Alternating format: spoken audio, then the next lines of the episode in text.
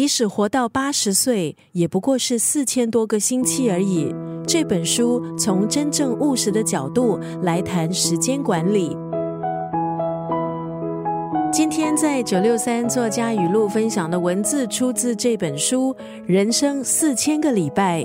我们常说时间不够用，每天忙着应付越来越长的待办事项清单，清理塞爆的收件夹，努力平衡工作和生活。还有一堆的建议，教我们怎么样提高生产力，让自己更有效率。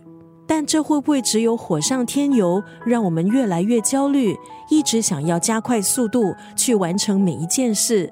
这本书《人生四千个礼拜》的作者奥利弗·伯克曼，他结合了不同学者导师的见解，带来一套生动、幽默、务实的时间观，还有时间管理指南。书里提到一些挺有趣的观念，包括深层时间 （deep time）。深层时间排除现代对生产力的崇拜，生产力追求的是速度还有量，可是对生产力的崇拜可能会不断切断我们的注意力，同时也增加我们的仓促感。今天在九六三作家语录就要分享这本书《人生四千个礼拜》当中的这一段文字。最终的时间管理是人类有限的生命。当我们从这个制高点看，会发现许多汲汲营营变得无味而且单薄。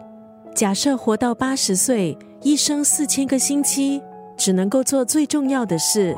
可是偏偏现代人把每一件事看作是最重要的事，全部都想挤进空间有限的玻璃罐，一味的来者不拒，只追求速度还有量。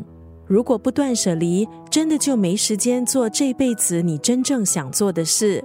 今天在九六三作家语录分享这本书《人生四千个礼拜》当中的这一段文字：最终的时间管理是人类有限的生命。当我们从这个制高点看，会发现许多汲汲营营变得无味而且单薄。